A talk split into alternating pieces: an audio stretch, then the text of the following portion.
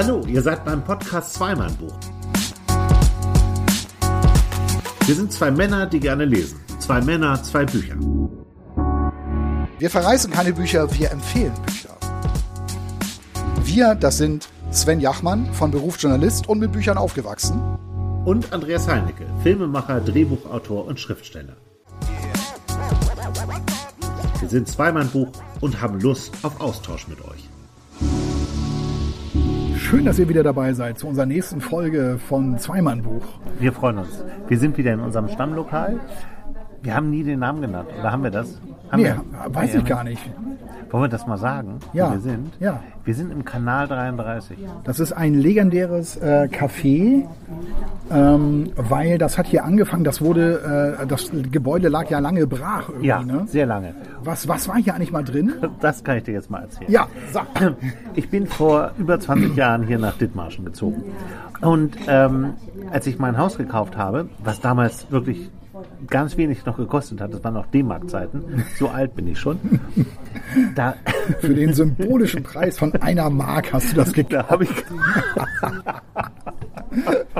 Aber ich musste es restaurieren und erhalten und das habe ich gemacht. ähm, die habe ich tatsächlich gemacht. Und ähm, da habe ich in diesem Ort, den ich ja, der mir völlig unbekannt war, ein Restaurant gesucht. Und ich wusste hier direkt am Kanal, also wirklich mit Blick auf den Kanal gefahren, große Schifflänge, das haben wir schon oft erzählt, war ein Restaurant, das war aber dunkel. Ja. Aber die Tür war offen. Und dann habe ich diese Tür aufgemacht. und dann saßen in der Ecke so ein paar, so drei äh, Männer. Es war sehr dunkel Ja. da drin.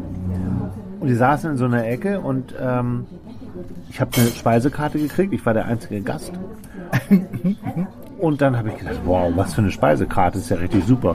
Und da habe ich Scholle bestellt. Ja. Scholle Finkenwerder Art. Und da dachte ich, wie ist das möglich? Ich Das ist hier immer mit, mit. Krabben obendrauf. Ja, ne? genau. Finkenwerder genau. Art, Finde ich ne? super. Ja. Finde ich super. Und dann habe ich, ähm, habe ich bestellt und dann haben die mir tatsächlich einen Riesen mit Kartoffeln und allem drum und dran. Und ich dachte, die können doch nicht jetzt hier die ganze Zeit warten. Der Laden ist von außen total dunkel. Wie ist das möglich, dass ich hier jetzt eine Scholle bekomme? Ja. Schön zubereitet, toll gebraten vom Koch. Aber ich bin der einzige Gast, weil das Ding war immer dunkel. Das habe ich dann die Tage darauf auch verfolgt. Und dann habe ich mitbekommen, das war wohl einer, ich möchte nicht sagen, ach, das, ich, jetzt muss man ein bisschen aufpassen. Ich glaube, dass er noch ein Etablissement Ja. nebenan betrieben Ach hat. so, ja. Und er hatte einen starken Berliner Akzent oder Mecklenburger Akzent und ähm, hat das dann irgendwann aufgegeben. Den dunklen Laden oder die, Ja, das den, dunklen, Etablissement den nebenan? dunklen Laden. Das Etablissement hat es bis vor zwei Jahren gegeben. Ja, Das ist jetzt aber auch nicht mehr da. ja. Dann stand das wirklich ganz, ganz lange leer und man hat es nicht verstanden. Es ist ein tolles Haus und zwar direkt am Nordostseekanal, wie gesagt. Und es sieht so schön aus, man muss daraus was machen. Und dann wurde es ganz lange renoviert. Und ich glaube, jetzt haben die gerade zehnjähriges Bestehen. Okay. Und wir haben damals mitbeobachtet, wie dieses Ding total entkernt wurde und äh, zu so einem tollen äh, Laden gemacht wurde. Ja. Und dann haben wir mal reingeguckt und da war immer meine Hoffnung, dass sie hier die Fußballspiele übertragen. Damit ich als, als Hamburger, wenn ich hier schon mal aufs Land ziehe, irgendwie so eine Geselligkeit habe, wenn ich äh, die Fußballspiele gucke. Ja. Und da haben sie sich aber gegen entschieden. Genau das wollten sie nicht. Ja, okay. Und vielleicht haben sie auch die richtige Entscheidung getroffen. Ja, das und kann heute sein. ist das, also die haben hier nebenan auch so Stelzenhäuser. Das ist ja ein Hotel auch. Ja, das ist neu jetzt, ne? Genau, die haben so Stelzenhäuser und äh, das Etablissement ist abgerissen. Mal gucken, was daraus wird. Also ein dunkler Laden hat sich zu einer Hippen, Location entpuppt. absolut. Ja. Und wir haben hier unsere ersten Folgen schon aufgezeichnet Genau. Und sind immer wieder hier zurückgekehrt. Ja. Noch Im sitzen Winter wir drin. Ja, Ja. noch sitzen wir drin, aber heute hätte man fast auch schon ja, so ein bisschen draußen sitzen können. so viel zu unserem Lieblingsplatz hier. Ja. Jetzt haben wir wieder zwei neue tolle Bücher dabei. Ja, und die sehen irgendwie so vom Style, so Von der Schrift her, aus, so, ne? ne? Von, der, von der ganzen Aufmachung her, beide cool irgendwie. Ja. Ist aber beides nicht der gleiche Verlag oder so, also nicht die gleiche Familie, sondern völlig unterschiedliche Bücher. Gehe ich jetzt mal schwer von aus. Ich kenne Ja. deins ja gar nicht. Ich deins auch nicht. Ja, also ich habe heute mitgebracht von Doris Knecht. Es ist, ähm, jetzt hätte ich fast gesagt leider, aber das macht uns ja immer nicht so wahnsinnig viel aus, weil man kann nicht immer alle aktuellen Bücher, es kann nicht immer super top aktuell sein, aber es ist leider etwas älter. Es ist von 2021, glaube ich. Von Doris Knecht, die Nachricht habe ich mitgebracht. Ah, okay. Meins ist auch, äh, das ist aus dem letzten Jahr Das steht ganz lange in meinem Regal der ungelesenen Bücher. Ja. Und ähm, irgendwie habe ich es immer nicht gelesen und jetzt habe ich es irgendwann mal rausgenommen und einfach mal so reingelesen und dachte, oh, das muss ich weiterlesen. Snowflake von Louise Nealon, eine irische Autorin. Okay. Ich mag ja irische Autorinnen. Ja. Also auch Autoren, obwohl ich mal Ulysses angefangen habe, das habe ich nicht verstanden. James Joyce, hast du das gelesen? Nein, aber ich kann es mir richtig. Ich habe das schon ganz oft gehört, Das ist echt anstrengend. dass das eine furchtbare Quälerei ist. Furchtbar. Ja. Furchtbar. Ich verstehe auch nicht, ich verstehe auch nicht, wie, wie sich solche Bücher so durchsetzen können. Ich habe noch nie jemanden gehört, der sagt, oh, ist das ein Hammerbuch, ein Hammerbuch. Ich habe das schon dreimal gelesen, das ist sowas von unglaublich gut, dieses Buch.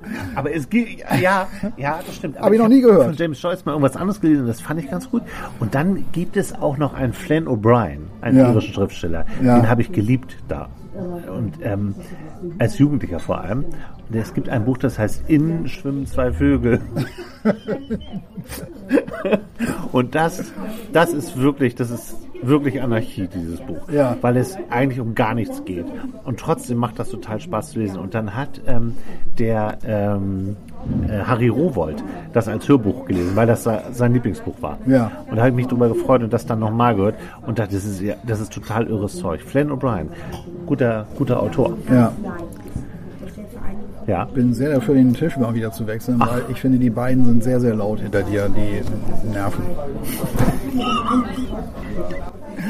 Wirklich jetzt? Ja, ich höre das. Du bist so irre anstrengend. Ja, ich weiß, aber es muss leider sein. Guck mal, da ist sogar ein Fensterplatz frei, das ist ein bisschen heller.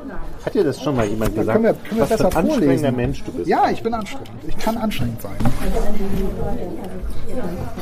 Vergiss dein Bier nicht. Könnte ich. Ja, aber das hört ihr doch auch, ne? Nein, ihr hört das. Doch, natürlich hört ihr das. Völliger Quatsch, Sven. Wirklich. Oh ja, hört ihr, dass es hier viel leiser ist? Ja. Du meinst, weil es hier mehr so ein Gemo Moment, nicht unser Bier weg. So ist es hier besser, Sven. Ah, viel besser. Okay. Also irische Autorinnen und Autorinnen. Ja, Und Sally Rooney, die habe ich ja auch mal vorgestellt, ist ja auch eine irische Autorin. ist ja unfassbar. Ja. Und die finde ich auch ganz toll.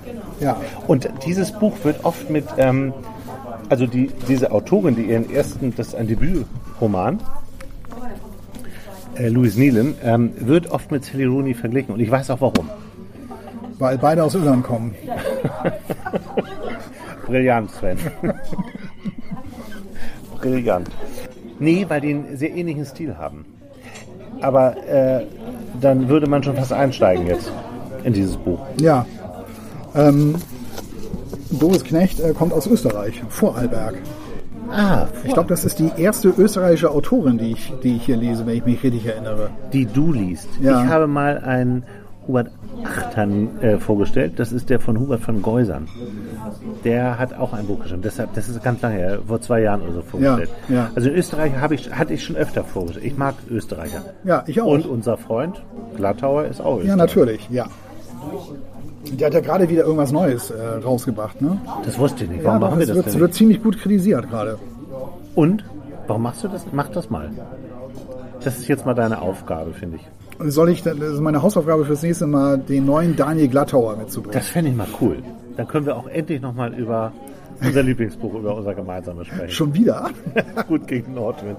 Wir haben bei unseren Live-Veranstaltungen, das müssen wir euch mal kurz erzählen, bei unseren Live-Veranstaltungen ab und zu gesagt, ja, und wir werden garantiert auch wieder über Gut gegen Nordwind sprechen. Und dann hatte eine Buchhändlerin hatte Gut gegen Nordwind da liegen, weil sie dachte, naja, sie werden es ja eh wieder erwähnen. ja, stimmt. Das war lustig. ja. Möchtest du gerne anfangen? Du äh, tippst auf deinem Handy, dann, äh, dann mach Ja, das gern. ich kann das gerne machen. Ich habe jetzt mal meine, äh, meine, meine kleinen Notizen mal hervorgeholt. ja, Ähm, ja, es gibt eine Menge über dieses Buch zu sagen tatsächlich. das ist schön. Und äh, ich musste auch an einer Stelle musste ich auch an dich denken. Das liegt aber daran, dass ähm, sie, äh, dass ich noch ein schönes Zitat ähm, äh, von ihr gefunden habe, ähm, äh, äh, wo sie ein bisschen mehr erzählt, auch über sich und über, über das Schreiben und so weiter. Ähm, ganz interessant. Sie, sie kommt ja aus dem Vorarlberg, also ist, ist dort geboren, hat auch mal in Zürich äh, gelebt, ist, ist äh, eine sehr erfolgreiche Kolumnistin, äh, wurde auch mal österreichische Kolonistin des Jahres. Oh, cool. und äh, hat also schon, schon einiges, schreibt also auch schon seit etlichen Jahren.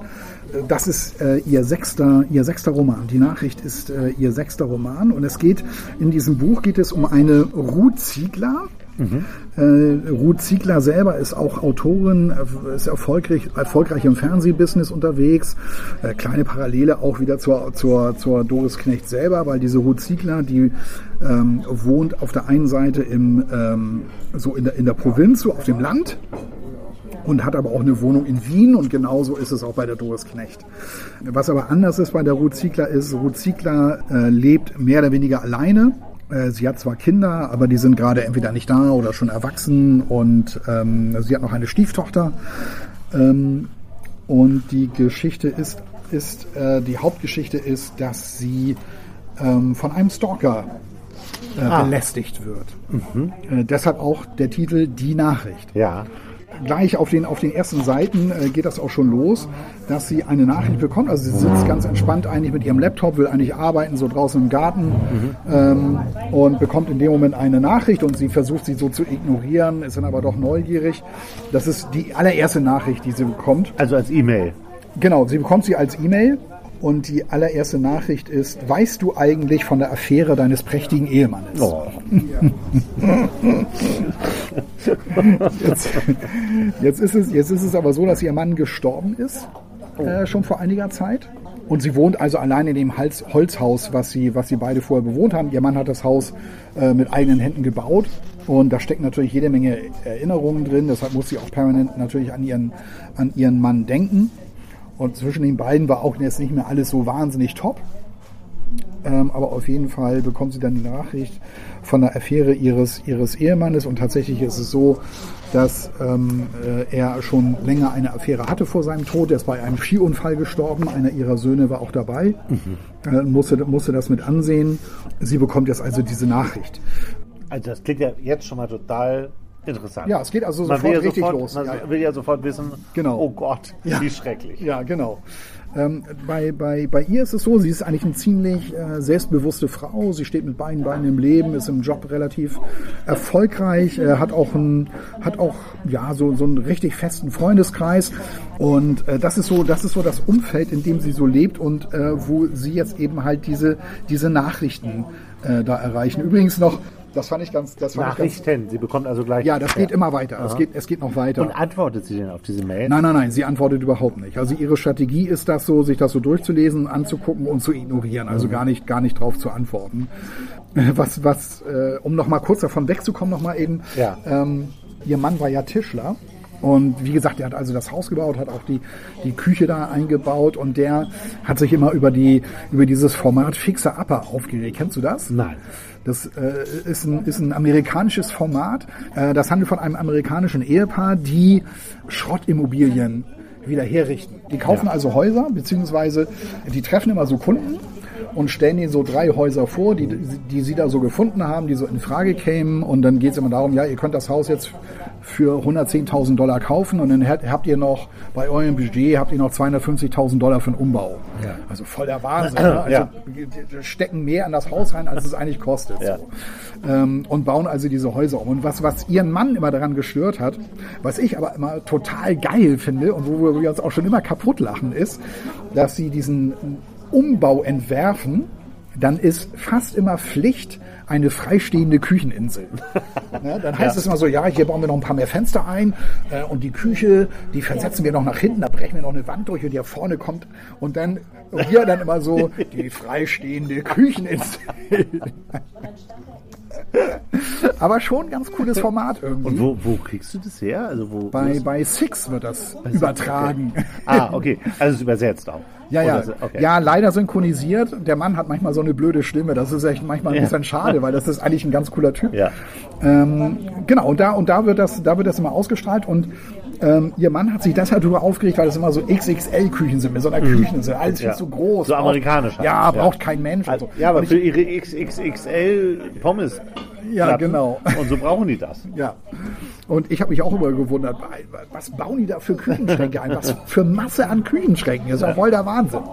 Ja, aber wie gesagt, das nur am Rande.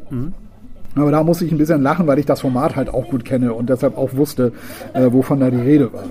Ich hatte ja gesagt, also die Nachrichten gehen immer weiter. Also sie schreibt dann irgendwann, später kamen die E-Mails im Affekt geschrieben und immer wieder auch von wechselnden ähm, Accounts so.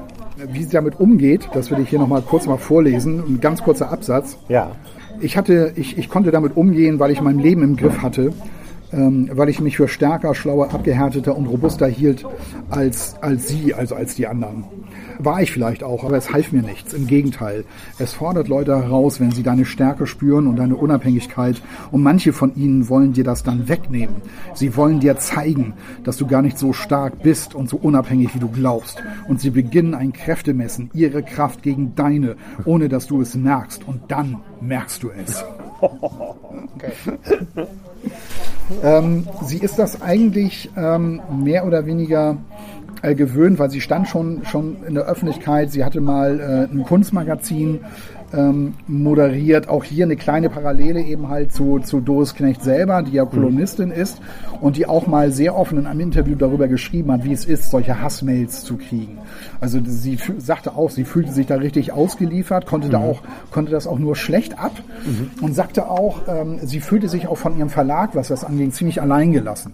Also da gab es weil sie selber die Antworten schreiben musste. Ja, oder beziehungsweise damit selber umgehen musste. Ja. Ich glaube, beantwortet hat sie das nie, sondern immer ihr, ihr, ihre ja, Reaktion war immer gar keine Reaktion, mhm. sondern sie hat es, hat es, hat das ist halt, die richtige. Ja, sie hat es halt versucht zu ignorieren, obwohl es halt auch äh, irgendwo schon an ihr nagt auch. Ne? Ja. Ähm, und äh, sie fängt dann irgendwann an, diese Nachrichten, die dieser bekommen hat, das sind jetzt mittlerweile schon eine ganze Menge geworden, schreibt sie jetzt irgendwann. Aber wie, wie bauen die sich auf? Also darf man das erzählen? Kann ja, ja, klar. Erzählen? Also zuerst, also, zuerst ist es, ne, also wusstest du schon, dein Mann hatte eine Affäre. Genau. Und, äh, und dann, geht das und dann geht das immer weiter und ähm, immer wechselnde Accounts, wechselnde Namen, äh, erst Männername, dann Frauennamen und dann geht es so weiter dass ihr gesamtes Umfeld mit diesen E-Mails auch belästigt wird. Das heißt, mhm derjenige, der da diese Hassmails, Hassnachrichten schreibt, der kennt ihr Umfeld, mhm.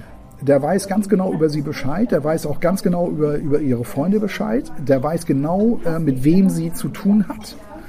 Und das ist für sie halt natürlich total furchtbar, dass ja. eben halt auch andere Leute von dem belästigt werden und, und dadurch wird für sie klar, ey, der kennt mich irgendwie. Mhm. Also der weiß genau über mich Bescheid, mhm. mit wem ich mich umgebe mhm. und, und was ich mache, was ich Weil tue. da beginnt ja so der Stalking-Bereich ja. eigentlich. Ne? Bislang sind es ja einfach nur böse Mails. Ja, aber, aber sie kriegt es halt nicht nur alleine. Ne? Sie mhm. kriegt ja, diese ja, Nachrichten genau, nicht nur alleine, sagst. sondern auch ihr Umfeld, auch ihr berufliches Umfeld. Dass sie sich natürlich große Sorgen macht. Naja, hat das jetzt Konsequenzen? Also, aber was schreibt schreibt der denn in den, oder die, ich weiß nicht. Die das wird nicht immer wortwörtlich so, äh, wortwörtlich okay. so äh, dargestellt, aber ich, ich, ich kann gleich nochmal eine vorlesen, da steht noch ein bisschen was drin. Sie schreibt dann hier, also es ist aus der Ich-Erzählung geschrieben. Ja. Irgendwann begann ich die Nachrichten miteinander zu vergleichen, sie, ne sie nebeneinander zu stellen, sie fast wissenschaftlich zu untersuchen auf Gemeinsamkeiten und Unterschiede. Was war schon mal gekommen, was war anders, was war neu? Auch andere Leute erhielten die Nachrichten inzwischen. Erst Johanna und Wolf, also ihre Freunde. Dann hatten mich weitere Freunde und Bekannte angerufen, um mir von seltsamen Nachrichten zu erzählen. Iris, eine Freundin aus dem Ort, die ich vor Jahren in, einem, in ihrem Computerladen kennengelernt hatte. Ich hatte ein Kabel gekauft, wir waren ins Gespräch gekommen. Meine Schwägerin Wanda bekam eine Nachricht und ihr Mann und so weiter und so fort. Also äh, das gesamte Umfeld wird also hier mit, mit reingezogen. Sie hatte ähm, zu dem Zeitpunkt auch endlich mal wieder einen Mann kennengelernt. Ähm, auch das eine ziemlich seltsame Beziehung, die sich da aufbaut. Also sie hatten zufällig im Café kennengelernt, sind ins Gespräch gekommen. Mhm. Dann stellt sich heraus, das ist ein ziemlich berühmter Psychologe. Mhm. Ich finde die echt laut. das ist aber so. Können wir jetzt nicht ändern. Die gehen auch nicht. Alle anderen sind schon weg. Warum sollen denn alle gehen? Da können wir uns auch in einen ruhigen Raum setzen. Ja. Das wollen wir doch nicht. Aber ich mache mir ein bisschen Sorgen, dass sie zu laut sind. Nein, tun sind sie nicht. Ähm, äh, auch das, also diese, diese, diese Beziehung, die ist auch ähm, sehr schwierig. Mhm. Ähm, also wie gesagt, ein bekannter Psychologe, ein Schweizer eigentlich, ist, in, ist nach Österreich gekommen, ist viel im Radio und im Fernsehen zu hören. Den hat sie also zufällig kennengelernt, mit dem ist sie so zusammen, aber das Problem ist, also die beiden kommen sich näher und zack, plötzlich meldet er sich eine Woche nicht mehr. Den anderen Tag später bombardiert er sie mit SMS äh, und schon, zack, etwas später ist von dem überhaupt nichts mehr zu hören. Ja. Und da wollte ich noch mit dir drüber reden. okay. Weil, Okay, weil, da, erzähl. weil da musste ich sofort an das eine Buch denken, was du mal äh, geschrieben hast mit einer, mit einer anderen Autorin noch. Ja, da, da ging's über ja, Narzissmus. Da ging es um Narzissmus. Ja. Und das ist genau dieses Phänomen. Ja. Finde ich. Und das, so war das jedenfalls in eurem Buch auch beschrieben. Ne? Also diese, diese Typen, die sich dann nicht mehr melden, die so, so heiß-kalt sind irgendwie ne? und dann plötzlich wieder so ganz intensiv, dann sind sie plötzlich wieder nicht greifbar, Ja. äh, sind dann angeblich äh, für zwei Wochen nach London geschäftlich unterwegs und so weiter. Und all diese ganzen Dinge. Mhm. Ja, ja. Und genau das erlebt diese Frau auch. Krass. Ja. Das ist ja, äh, also bei Narzissmus ist es ja das Spiel. Ne? Ja. Also bei Narzissmus geht es ja darum, möglichst, ähm, man will geliebt werden. Ne? Und äh, das sind ja immer, oder oft Männer, die sehr viele Frauen haben, die dem also gar nicht gerecht werden können, die sich ein wahnsinniges Lügenkonstrukt aufbauen. Ja. um solche Geschichten zu erzählen. Und irgendwann bricht es zusammen und bei der ersten Konfrontation sind sie halt weg. Ja. Also das ist so dieses typische Bild. Ja, und das beschreibt Das sie auch. Das beschreibt sie auch. Also bei so intensiveren Nachfragen reagiert er gereizt, Ja, sondern ja. ist erstmal wieder vorbei. Ein Wahnsinnsthema. Ja. Und, und das Aber ist wird so. klar, ist der Narzisst oder wird es irgendwie. Also ich finde schon, dass er so Züge hat. Ne? Ja, Also es ist schon ja. so ein eitler Typ, weil ist ja viel in den Medien, ist ein gefragter Ja. Typ und so. Ja. Also heutzutage ist es ja mit Narzissmus, ähm, sagt man, das wird immer mehr. Ne? Die, die sozialen Medien fördern das natürlich auch mit den ständigen Fotos von einem, Ja. wie man hier grinst und da grinst und äh, Fußballer, die äh, vor dem Spiel sich die Beine eincremen und oder sich äh, spektakuläre Frisuren machen oder Tattoos und so. Ja. Das ist aber etwas anderes. Man kann sicherlich sagen, ja, das wird nochmal befeuert, aber eigentlich bietet es nur eine Bühne. Auch bei Politikern zum Beispiel. Es gibt sehr viele Politiker, die narzisstische Züge haben. Ja. Durch diese ständige Medienpräsenz auch.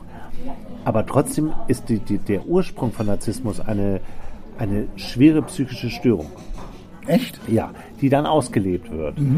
Und du hast halt heute mehr Möglichkeiten, die auszuleben, als damals. Also der Narzisst, über den ich geschrieben habe, den, den, den gibt es ja tatsächlich, oder den gab es tatsächlich.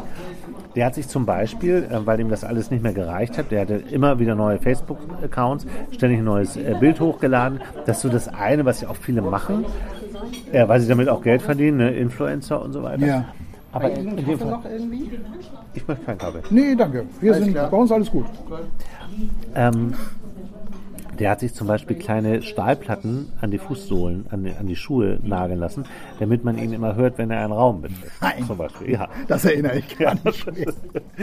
Also das sind so, das sind Kleinigkeiten, die, die Ja. haben die total verinnerlicht. Die haben natürlich auch ein Auftreten, dass jeder den anguckt, dass Frauen auf den stehen, die, die sehen meistens auch gut aus. Ja, genau, Wenn das wollte ich Ihnen ja noch sagen. Genau, die sehen meistens gut aus, die Ja. tun viel für sich, damit sie eben auch gut aussehen, Ja. weil sie eben diese permanente Bestätigung brauchen, aber äh, keine Konflikte ertragen können. So.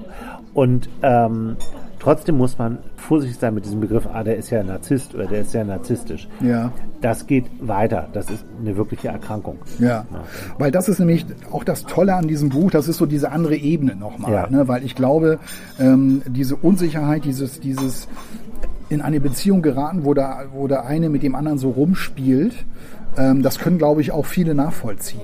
Also das muss nicht gleich so ein krankhafter Narzisst sein, mit dem man es Ja. da zu tun hat. Aber diese Spielereien, ja, ich melde mich jetzt mal ein paar Tage nicht oder so. Mal gucken, oder, was passiert. Ja, genau, Ja. genau. Und das, das ist so diese zweite Ebene in diesem Roman auch. Ich unterstelle einfach mal, dass viele Frauen das auch erleben. Das ist nochmal hier nochmal so ein weiteres Thema. Ja. Also, also diese Beziehung, die sie da eingeht, ne? sie ist ja lange Zeit jetzt wirklich äh, solo geblieben und ähm, hat jetzt halt diesen Mann kennengelernt. Ja, und erlebt jetzt so, so eine On-Off-Beziehung, wenn man so will. Also nochmal so diese andere Ebene. Und obwohl sie selbstbewusst ist, obwohl sie, obwohl sie, ähm, ne, sie beschreibt das ja selber, ich glaube schon, ich bin stabiler und selbstbewusster als andere, ähm, packt sie das natürlich auch irgendwo. Ja, Ja. was ist hier los irgendwie? Ähm, und ähm, habe ich da jetzt einen Fehler gemacht, äh, wenn ich mich jetzt auf diesen Mann hier einlasse? Äh, aber zurück zu diesen Nachrichten. Ich wollte ja noch mal eine vorlesen. Hier ist zum Beispiel noch eine.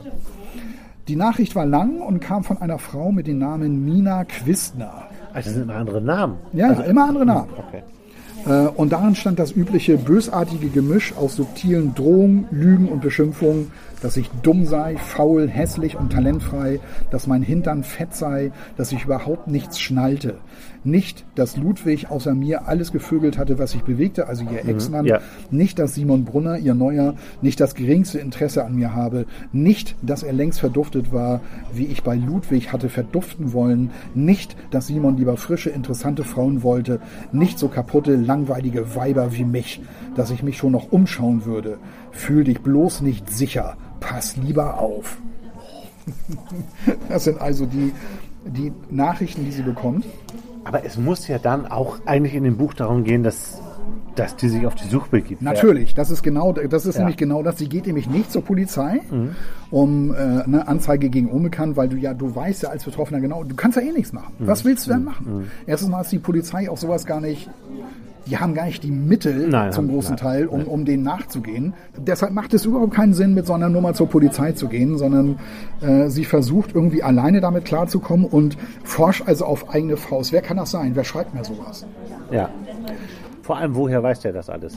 Ja, genau, genau. Und in ihrem Kopf arbeitet das permanent. Ne? Wer kann das jetzt sein? Ist es der, die, der, keine Ahnung, ist es vielleicht sogar, ähm, weil äh, ihr Ex-Mann hat noch so einen Bruder, mit dem sie sich überhaupt nicht versteht, ähm, aber der bekommt die Nachrichten auch, der fällt also aus.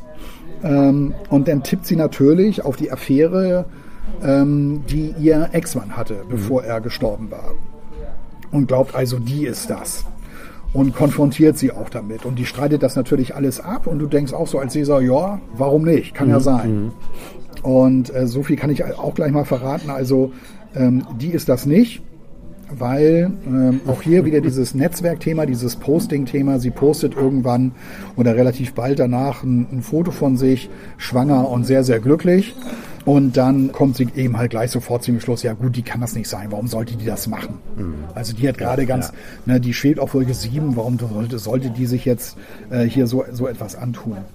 Das ist also das Buch, äh, also dieses, dieses Gemengelage, in dem sie sich befindet, muss jetzt also damit leben, äh, dass sie jetzt irgendwie herausbekommen muss, von wem kommen diese Nachrichten und wie schaffe ich das, dass das einfach auch mal aufhört? Ja. Und auf der einen Seite ist sie, Jetzt auch bin wenn ich das jetzt verleitet zu fragen, schafft sie das? Aber das wäre doof. ja, das wäre doof.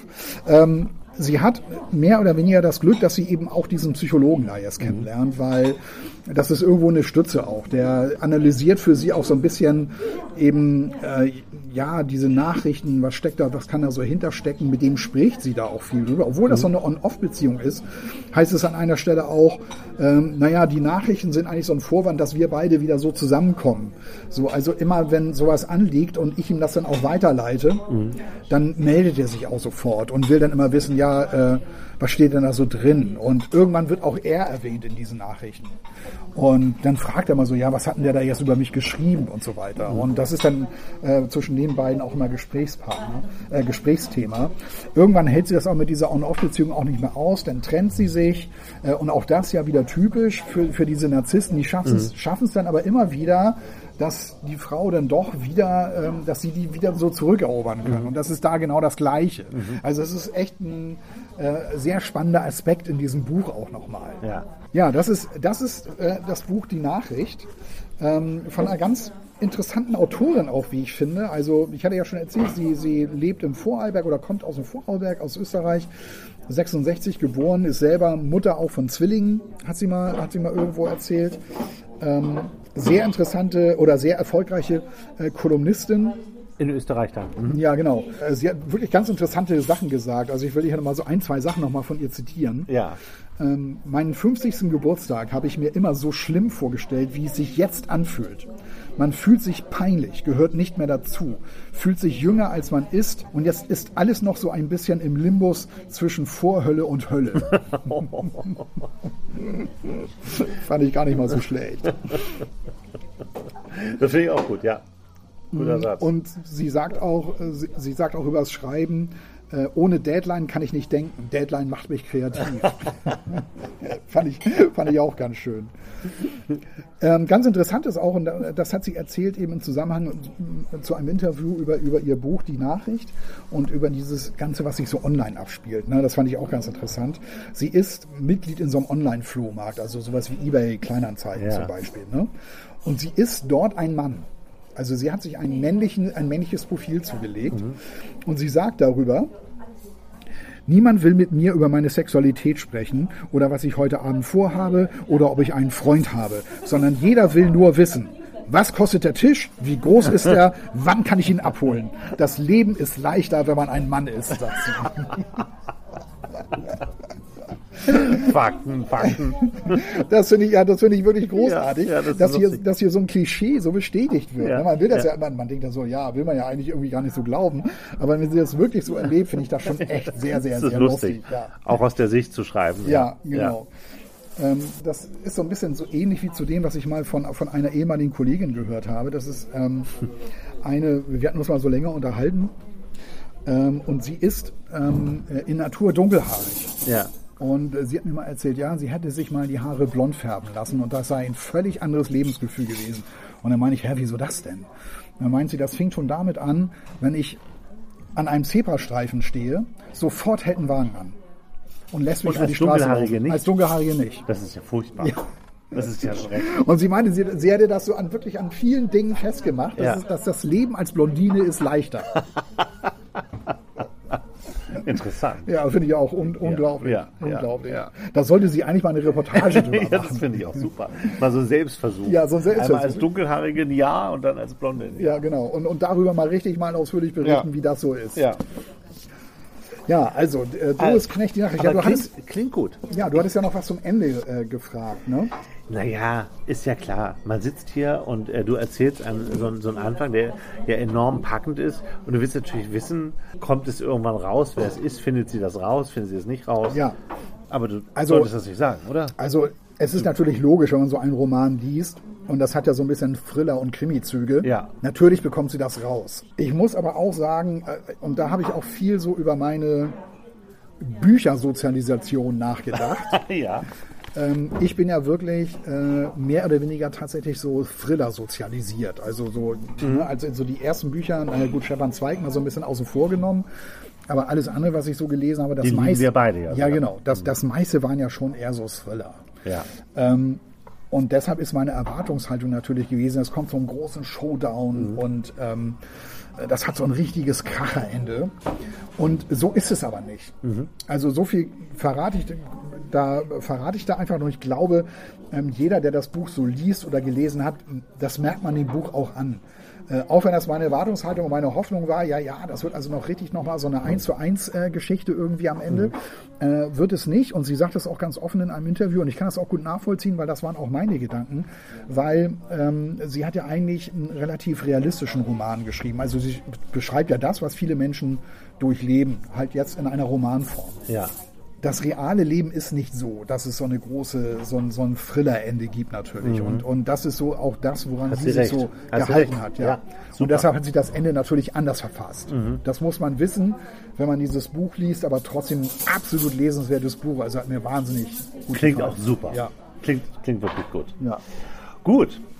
Äh, ich habe auch eine äh, Autorin. Ja. Louise Nealon heißt sie. Ja. Sie ist eine äh, Irin, sie ist 91 geboren. Ähm, das ist ihr Debütroman. Erschien im Mare Verlag. Man möchte ja diese Frage nicht stellen. Ich habe ja mit dem mit dem Verleger, Verleger Nikolaus Gelbke gesprochen. Und ja. da ging es darum, dass es ein, ein Buch gab, ich hatte auch mal eins geschrieben, ähm, ja, aber welche, welche Rolle spielt das Meer, fragt ne? Das ist ja die Frage, die sich stellt in meinem Verlag. Seit diesem Buch weiß ich, die Rolle des Meeres ist völlig egal. Bis auf, dass es in Irland ist und dass wir eine, äh, das Cover finde ich ziemlich cool irgendwie, ja. äh, dass eine Frau am Strand äh, steht und dahinter ist das Meer. Das hat so absolut überhaupt nichts mit dieser, mit dieser Handlung zu tun. Ja. Aber okay, trotzdem, ähm, äh, nichts gegen den Mara Verlag, den finde ich ganz toll. Ich habe tolle Bücher schon aus dem Mara Verlag gelesen und ich mag den sehr. Ich finde, ähm, ich finde es ein äh, Luxus, auch diese Zeitschrift. Ja. Ich will jetzt gar nicht so viel Werbung machen, aber ich finde es toll, wenn eine Zeitschrift sich heutzutage solche Fotostrecken gönnt, zum Beispiel. Ja, ja. Und äh, so detailverliebt über Geschichten erzählt, die du wirklich nur liest, wenn du wenn du dich äh, wirklich mal für Hintergründe interessierst. Also ich mag, ich mag, mag das sehr gerne. Ja. Also, Louis Nealon ist ähm, 1991 geboren, ist also noch relativ jung. Ist ihr erster Roman, die hat äh, schon mehrere Kurzgeschichten geschrieben, auch schon äh, äh ein paar Preise bekommen. Und sie sagt, ich habe äh, überlegt, ob ich das in diesem Podcast ganz am Anfang sage oder am Ende. Ja. Ich habe es erst am Ende erfahren, dass dieses Buch starke autobiografische Züge hat. Ja. Ähm, was man aber nicht weiß, wenn man das liest Ja. Was ich vorhin, weil ich das am Anfang auch schon sagte, Sally Rooney, äh, die ich sehr mag, auch eine irische Autorin, habe ich hier auch schon mal vorgestellt. Bei Genau. uns ein Buch von ihr. Die schreibt großartig. Ich finde vor allem äh, ihre Dialoge sind fast unerreicht. Die Louis Nealon ist eigentlich auch so wie Sally Rooney. Sie hat aber einen unglaublichen Vorteil, wie ich finde. Ja. Sie kann tolle Plots schreiben. Okay. Sally Rooney schreibt viele Dialoge, viele Diskussionen, weil es eine politische Motivation gibt, weil sie ein gewisses Lebensgefühl von jungen Menschen rüberbringen möchte. Ja. Das tut Louis Nealon auch, nur es geht bei ihr einfach um eine Geschichte, um den Inhalt. Ich persönlich liebe Inhalte, ich, Ja. ich mag einen guten Plot und das äh, ist hier absolut gegeben. Wie ist denn der Plot? Das erzähle ich dir jetzt. es geht um eine, ähm, ein junges Mädchen, eine gewisse Debbie White.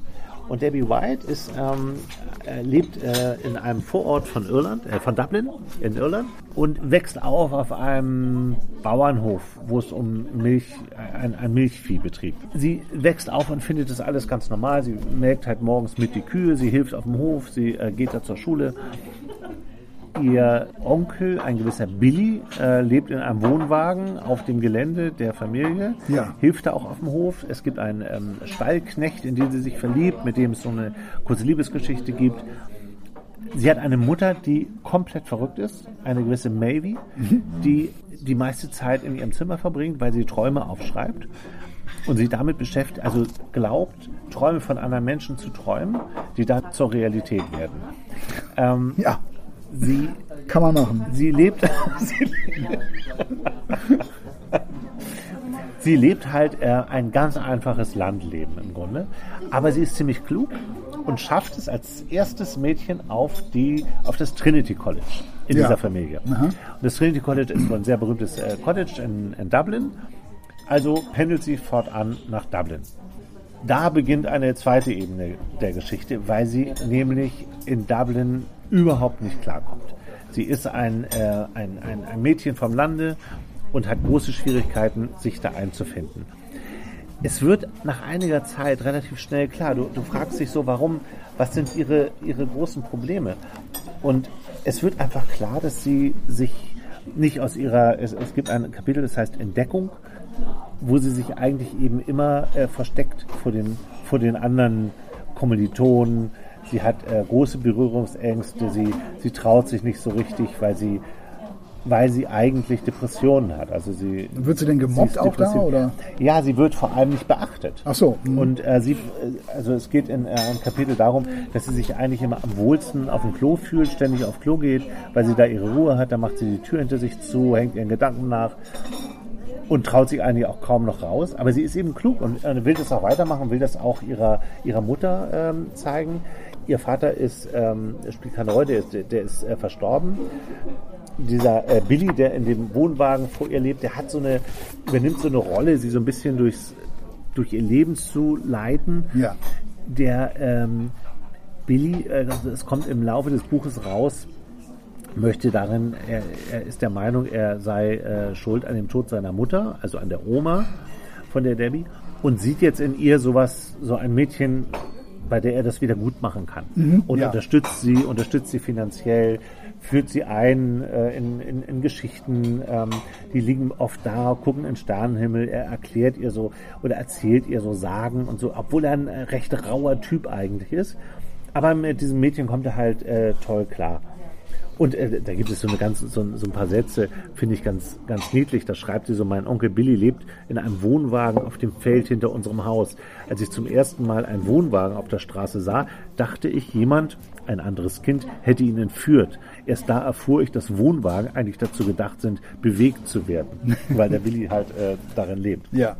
Ihr gelingt es irgendwann, eine, eine Freundschaft zu finden. Sie, ähm, die, diese Pendelei wird irgendwann äh, schwierig für sie, das ist aufwendig.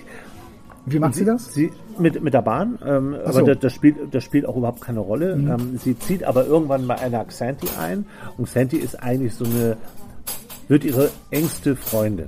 Und sie schläft da erst immer auf dem Sofa. Und es wird in diesem Buch, wie sich das vielleicht auch für ein irisches Buch gehört, sehr viel gesoffen. Ja. Der Dreh- und Angelpunkt ist ein Pub, wo sie sich eben immer alle treffen. Auch dieser äh, Billy ist ein, äh, ein echter Säufer.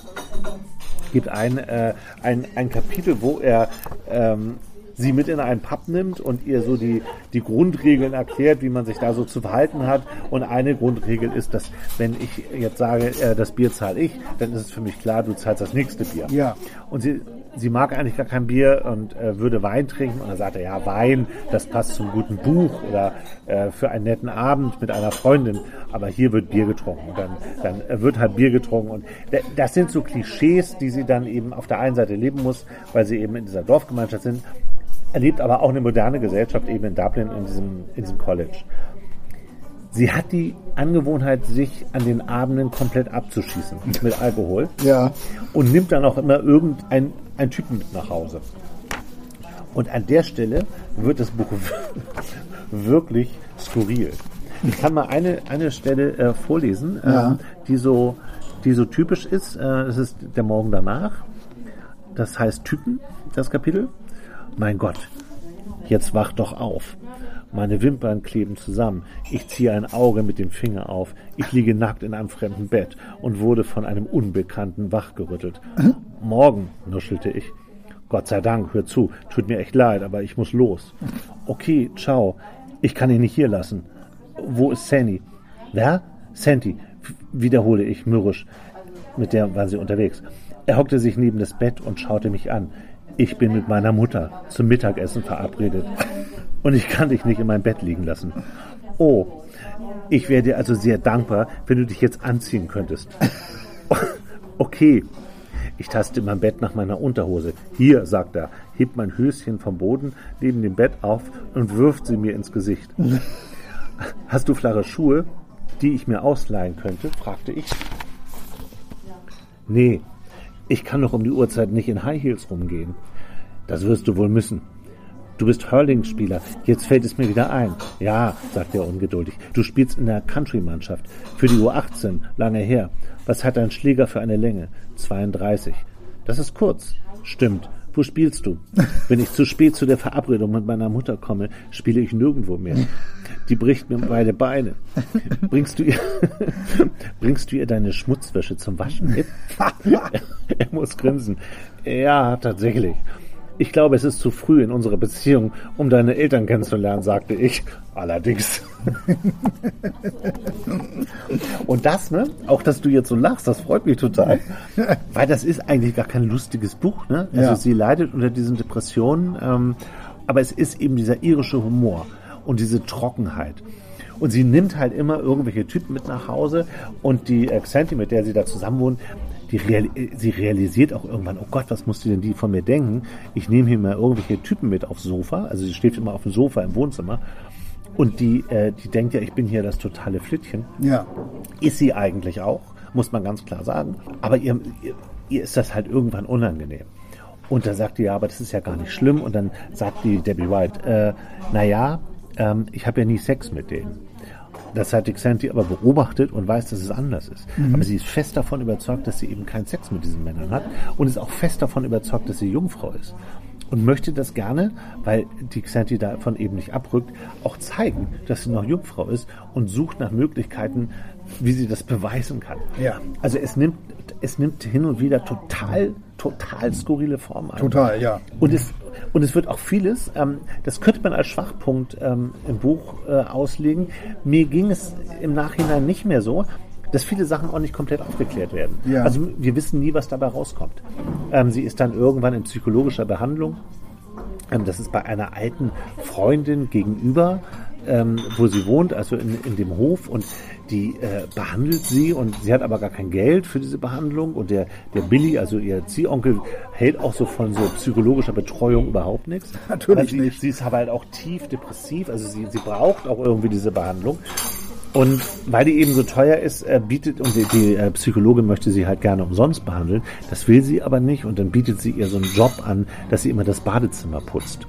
Und dann ähm, fängt sie da halt so als Putzfrau an und nimmt das alles ganz genau und lässt sich eben als, gegen Putzen sozusagen von dieser Frau behandeln. Es gibt da eine ganz, eine ganz dramatische Szene, die Mutter spielt auch immer eine größere Rolle, dass sie selber einen Traum hat, von einem Jungen, der äh, auf einem äh, auf einem Feld mit einem Trecker, mit einem mit so einem Anhänger, der so äh, irgendwas durch die Gegend spritzt, wahrscheinlich Gülle oder so, umkommt. Und das träumt sie und äh, dann passiert das in der Realität. Und das ist ja das, was diese Mutter auch immer sagt, diese Mavie. Das ist ein ganz tragischer Verlust. Ich sage jetzt auch nicht, wer stirbt, aber es stirbt eine sehr wichtige Person, die auf den ersten Seiten immer eine große Rolle spielt. Und da gibt es auch eine skurrile Szene, dass die Mavie, die Mutter, sich eben zu diesem Jungen in den Sarg legt und den so festhält und sich so auf ihn raufsetzt und so, als würde sie so, als würden, als hätten sie Sex. Und äh, dann kommen die halt rein, äh, weil die, die Debbie gar nicht mehr dabei ist, kommen die rein und sagen, ja, deine Mutter, die ist da im Sarg, die hält sich da fest und so. Du merkst halt, dieses ganze Umfeld von ihr ist halt total irre. Ja. Es wird halt, es, es wird halt auch ständig gesoffen. Auch, es gibt auch so einen Dorfpriester, der ist auch immer betrunken, der schafft das kaum, diese Trauerrede zu halten, äh, als die beiden dann da äh, die, diese äh, die Trauer haben, als es dann so eine Totenwache über einen Tag lang.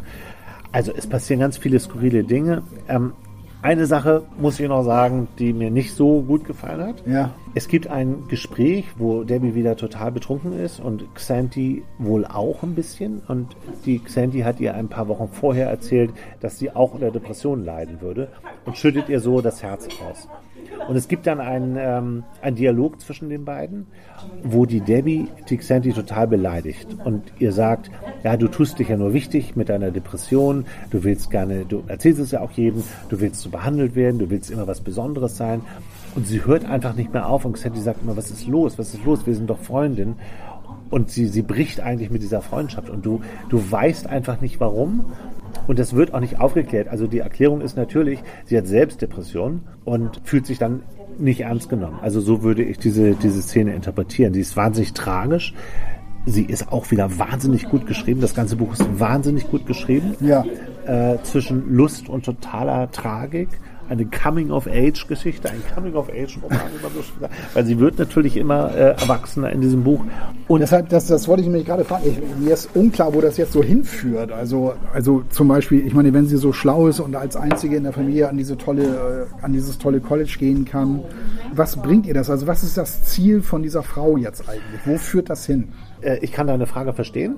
Ich kann sie dir aber nicht beantworten, weil es in dem Buch auch nicht darum geht. Du kannst jetzt natürlich sagen, ja, Sally Rooney schreibt ja auch so, dass das um nichts verläuft. Das hat ja nie ein richtiges Ende. Das hat das auch nicht, aber sie, sie wird erwachsener. Ne? Deswegen sagte ich Coming-of-Age-Geschichte. Sie, sie wird ähm, gesettelter. Aber vieles bleibt einfach einfach offen und du, du bleibst so ein, so ein Stück weit allein damit. Also wenn man so offene Enden nicht so gut findet, ähm, dann wird man mit diesem Bu Buch nicht glücklich. Wenn man Lust hat, äh, eine echt rasante, geschriebene, lustige, tragische und echt verrückte Geschichte zu lesen, dann ist das die totale Empfehlung. ähm, ich will, werde diese Autorin weiter äh, lesen. Ich freue mich auf ein nächstes Buch, was sie schreibt. Es gibt übrigens noch so eine Szene darin, die ich ganz lustig finde. Sie richtet sich mit dieser Xanti in dieser Wohnung ein bisschen ein und sie haben so ein Hobby, dass sie, dass sie so alte Bücher, dass sie sich gern mit Büchern umgeben. Aber ihre Regel ist, dass jedes Buch, was da im Regal ist, dass sie das gelesen haben müssen. Sie können also immer erst ein neues Buch kaufen, wenn Sie das Ja. gelesen haben, was in Ihrem Buch Ja, Bücherregal cool, ja, steht. ja. Finde ich eine super Idee. Ja. Und Sie haben ein gemeinsames Hobby. Sie gucken immer die Gilmore Girls.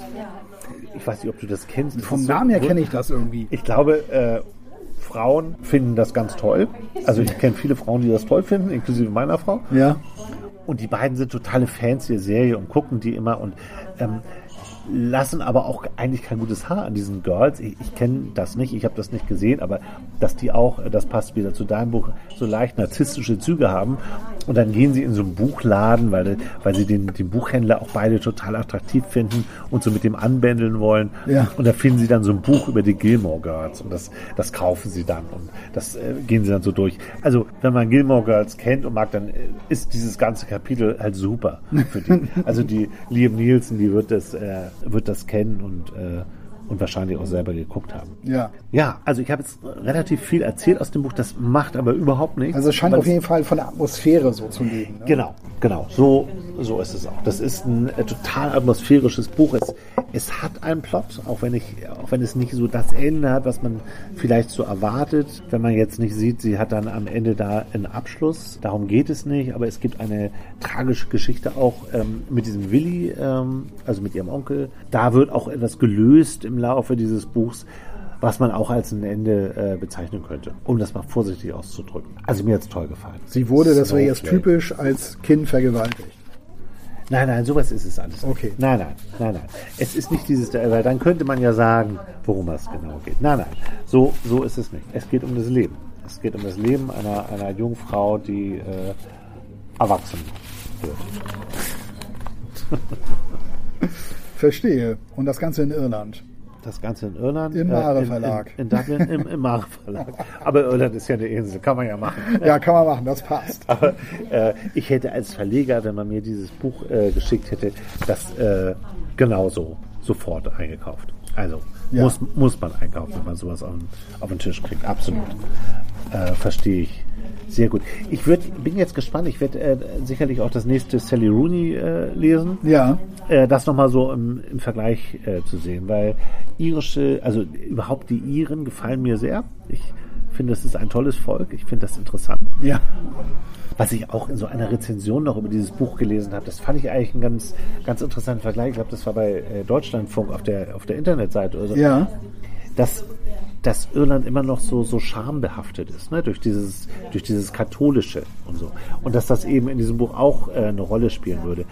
Aber sie ist halt eine, die da im Grunde total ausbricht. Auf der einen Seite hat sie genau das zu Hause, in diesem dörflichen Umfeld, aber sie macht im Grunde in Dublin genau das Gegenteil und bricht da so aus. Und deswegen ist es vielleicht auch so, gerade für ihren so krass, was die macht. kann mich so, wenn du, wenn du so von Dublin erzählst, muss ich immer an, an, an so eine, äh, ja, das war, das war tatsächlich eine Pressereise, äh, muss ich immer so an, an eine Pressereise denken, äh, die ich mal mitgemacht habe nach Dublin, ähm, um Ray Garvey zu treffen. Ah, Der war damals noch, äh, ich glaube, ganz am Anfang seiner, seiner Solo-Karriere. Das muss so 2,6 ungefähr so gewesen sein, 2,6, 2,7. Äh, da waren wir in Dublin.